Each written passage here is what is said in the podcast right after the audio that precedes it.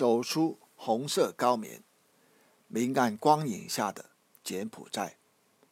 韩寒从来没有想过柬埔寨会成为我的目的地。很多人选择柬埔寨，是因为台湾作家蒋勋的名著《吴哥之美》，而我和妻子选择柬埔寨，则是因为红色高棉这段历史。一飞机抵达柬埔寨首都的金边国际机场时，是在一个酷热的午后。我曾不止一次的抵达世界各地不同城市的国际机场。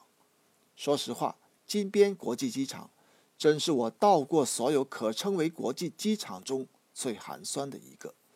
与其说它是国际机场，倒不如说它更像一个一线城市的大型停车场，航班次数不多。看起来颇为破旧。早已预约好的司机，谦卑的在接客区邀请我们上车。我和他攀谈柬埔寨的风物，主要是一路上接续不断的中文标牌，当中许多是中国企业的当地办事处，也有一些是华侨投资的产业。除此之外，从机场到金边市区的一路，视线所及之处。都是在诠释着最刺痛人心的两个字：贫穷。司机听说我来自中国，开始眉飞色舞的用生疏的英语向我介绍柬埔寨目前的困境。他说，柬埔寨至今仍不能自主发电，需要向邻国泰国买电，这导致电费高昂。对于处于热带的柬埔寨来说，空调是绝对的奢侈品。因此，一定要特别感谢中国企业帮助修建了水电站，这为他们解决了燃眉之急。再过几年，柬埔寨就可以自主发电了。到了那个时候，柬埔寨肯定会发展的更好，起码要像泰国一样好。说着说着，我突然看到熟悉的毛泽东大街与西哈努克大道，一下子让我想起一个比较重要的问题。师傅，我的酒店离 S 二十一监狱有多远？哦，坐突突车五美金就能到了。司机沉默了几秒钟，追问：“你要去那里？”是，我察觉到了司机脸上的异样，试探道：“那里多人去吗？”我爷爷死在了那里。司机脸上的肌肉抽搐了一下。我这才仔细的端详他，不过二十几岁的一个年轻人。他和你一样是中国人，来自广东，一个好像叫潮州的地方。他补充道。二，S 二十一监狱，全称二十一号安全办公室，故缩写为二 S 二十一。以前，这里是一所高中。上世纪七十年代末，红色高棉时期，这里被波尔布特政权征辟为监狱，用于关押各类囚犯。这个监狱在金边市近郊，离市中心的西哈努克广场有一段距离。现已改造成一个博物馆，名为“堆尸林屠杀博物馆”，又名“质检博物馆”。据说，红色高棉政权垮台后的第二年，即一九八零年。这里就被改造为博物馆。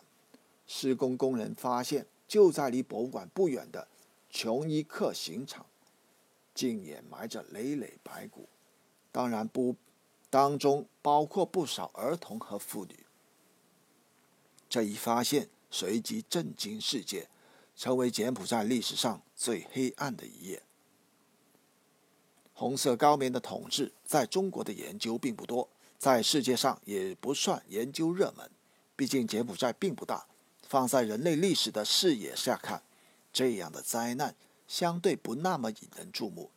但若在世界冷战时的格局下观察，红色高棉却相当值得研究。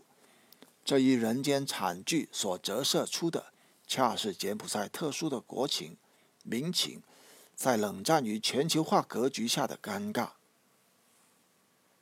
我们对红色高棉的了解，多半是关于当时柬埔寨当政者博尔布特实施的暴政，他采取极端的方式，将一个好端端的国家推到原始社会的边缘，逼迫西哈努克亲王出走中国。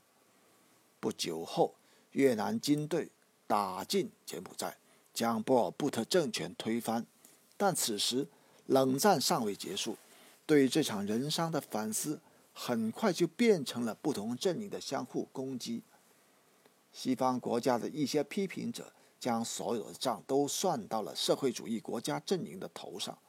其实，苏联关于大清洗的档案正因为戈尔巴乔夫上台而逐渐解禁，因此，红色高棉的所作所为，理所当然的被西方国家四处宣扬。客观上，这对于向全世界揭露声讨波尔布特的暴行。当然有推动意义。当时许多外国人来到柬埔寨，都会在 S 二十一监狱的访客留言墙上写下一些抨击红色高棉政权的粗鲁言语。乍一看，这么做似乎维护了正义，为冤者鸣不平了。但静下来想想，如果只是语言的暴力作为对一场暴行的终结，那么我认为，暴力的阴魂。仍在盘旋，并未远去。三，红色高棉暴行下的死者数以百万计，对于当今人数才一千多万的小国柬埔寨来说，这可谓近乎天文数字。大多数死者与政治无关，他们都是一些普通的知识分子、小工商业主和农民。现代社会里要把人处死。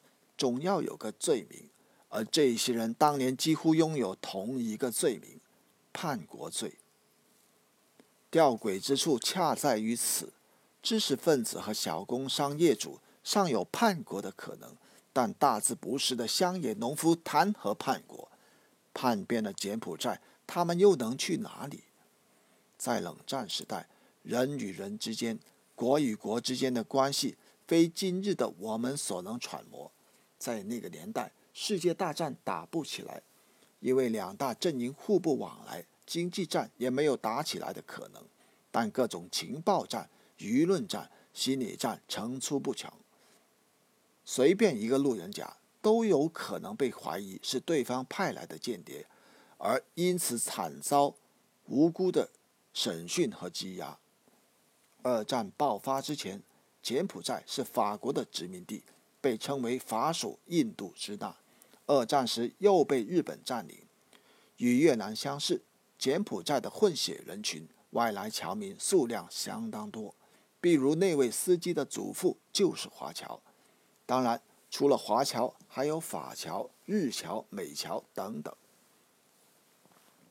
在冷战前，金边的湄公河和以利的以利河边，酒吧、咖啡厅、舞厅。鳞次栉比，气派摩登。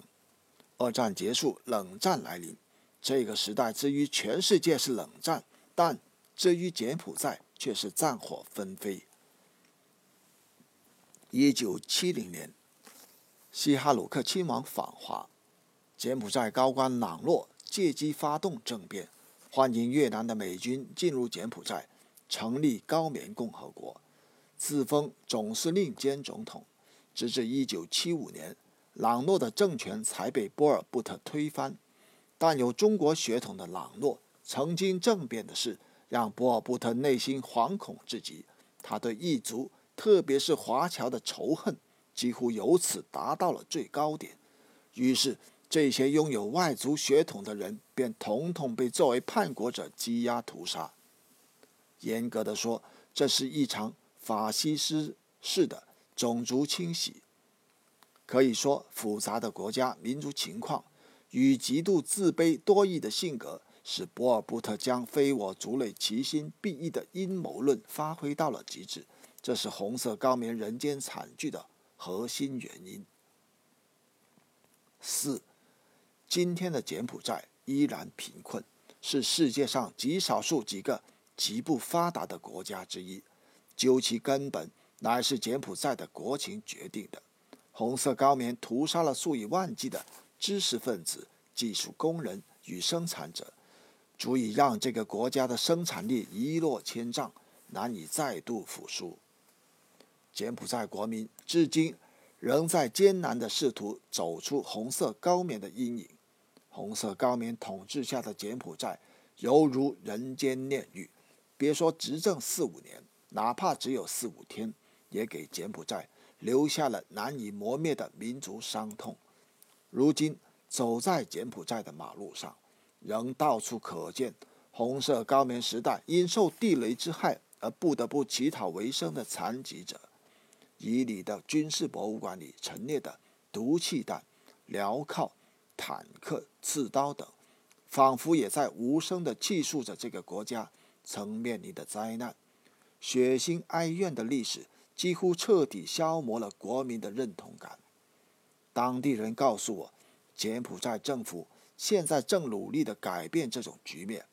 中国是柬当前最大的合作伙伴。